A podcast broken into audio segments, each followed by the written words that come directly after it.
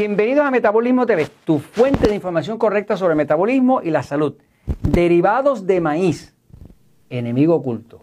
Yo soy Frank Suárez, especialista en obesidad y metabolismo. Quiero hablarte hoy de los derivados de maíz, que han resultado ser para muchas personas un enemigo oculto. Antes de empezarte a hablar de esto, como quiero hablarte de algo que tú puedas medir, no algo teórico. No me gustan las cosas teóricas, me gustan las cosas que tú puedas medir, ¿no? Que puedas ver la evidencia de ello, ¿no? Voy a empezar por yo tomarme mi glucosa, la glucosa de la sangre, porque la forma de uno encontrar para saber si realmente los derivados de maíz, que ya mismo te voy a explicar bien todo lo que, lo que cubre, si está siendo un agresor para ti, si está siendo un enemigo oculto, es midiéndote la glucosa, no hay otra forma. Aquí puse mi glucómetro.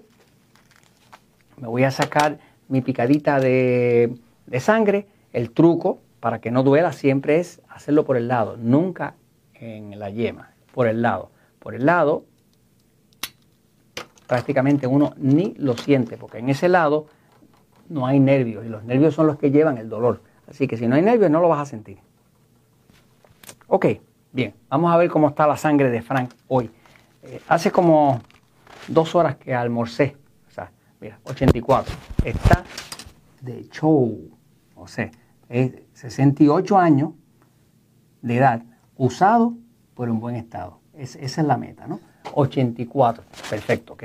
Ok, ahora, vamos a ver, ahora que sabemos que están 84, vamos a ver cómo tú utilizarías un equipo como este para saber si hay algo que te está afectando del maíz.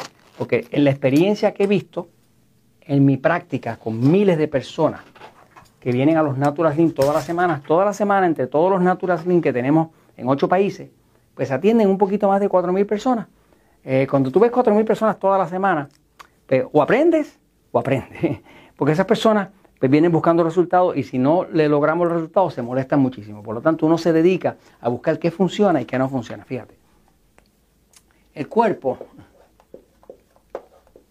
eh, ya descubrimos hace un tiempito que reacciona violentamente a lo que nosotros llamamos alimentos agresores.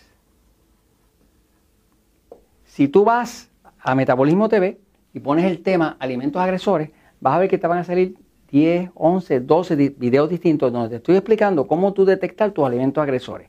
Vas a ver algunos episodios donde te estoy diciendo que nosotros le llamamos el TAM. Los tres agresores más grandes que hay de todos los alimentos que se pueden medir, los tres que más hemos observado, que más agresión causan al cuerpo, que disparan la glucosa, que descontrolan la diabetes, que hace a la gente engordar, que le saca tumores en, la tiroides, es lo que nosotros llamamos el TAM. TAM quiere decir T de trigo, A de arroz y la M de maíz. Pero a que no sabes cuál es el más violento de todos. Te lo imaginaste. Y lo siento si eres mexicano porque te va a doler más. ¿no? Es el maíz.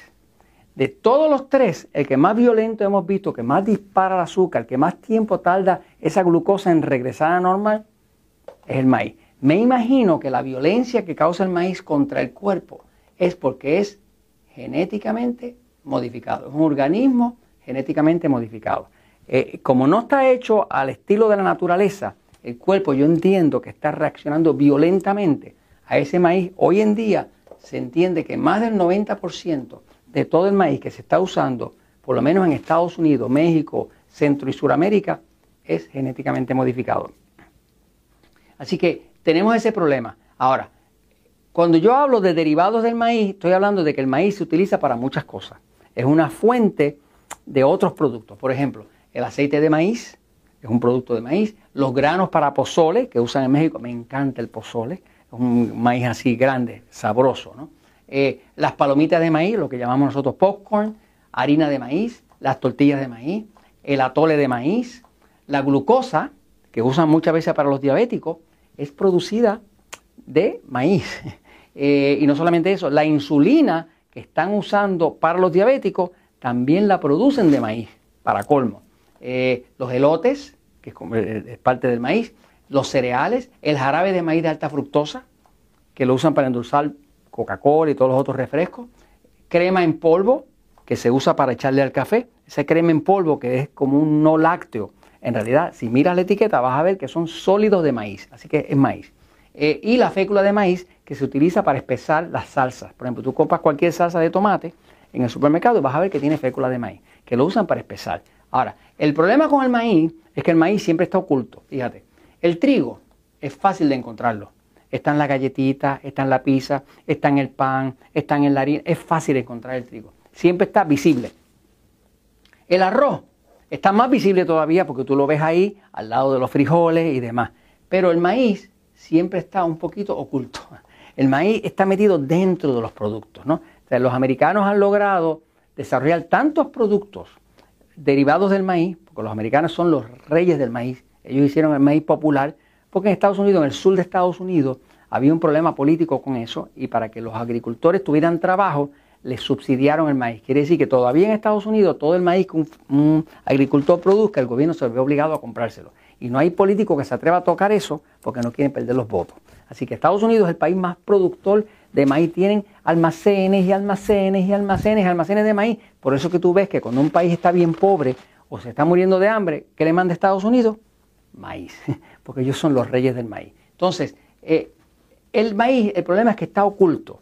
Ahora, si tú quieres saber, viste ahí que mi glucosa me dio 84, ¿verdad? 84 miligramos por decilitro. Eso es un nivel perfecto. Ahora, si tú quieres saber si el maíz es uno de tus alimentos agresores, es fácil. Tú solamente tienes que tomarte la glucosa en ayuno. La glucosa en ayuno, si no eres diabético, debería estar dando 85 o menos en ayuno.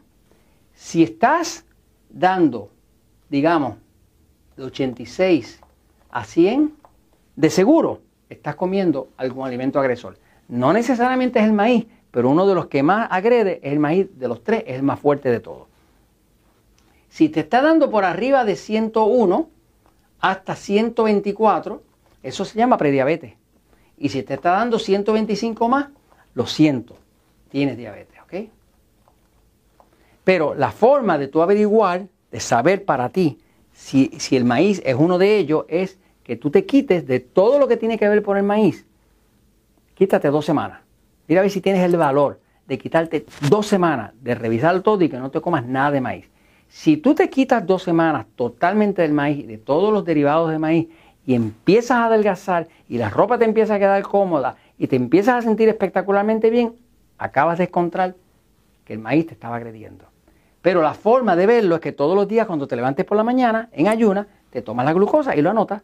Y si ese nivel de glucosa, vamos a decir que amaneció la primera vez en 110, por decir algo, y al otro día estaba en 108 y quitaste el maíz, ahora estaba en 104 y, siguió bajando y ahora estaba en 99 y siguió bajando, ya tú sabes que era el maíz que te estaba agrediendo.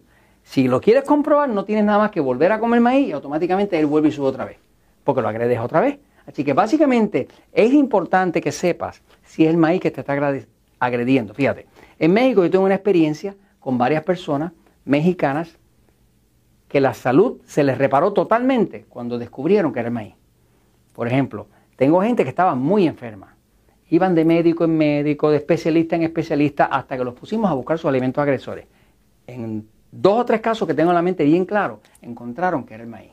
Para un mexicano que le hablen del maíz, o para un venezolano que le hablen de su arepa, o un colombiano que le hablen de su arepa de maíz, eso es eh, eso, eso es un sacrilegio, ¿me sigue? Pero la realidad es que si ese alimento te está haciendo daño, tú lo puedes medir con tu glucómetro y sabes la verdad.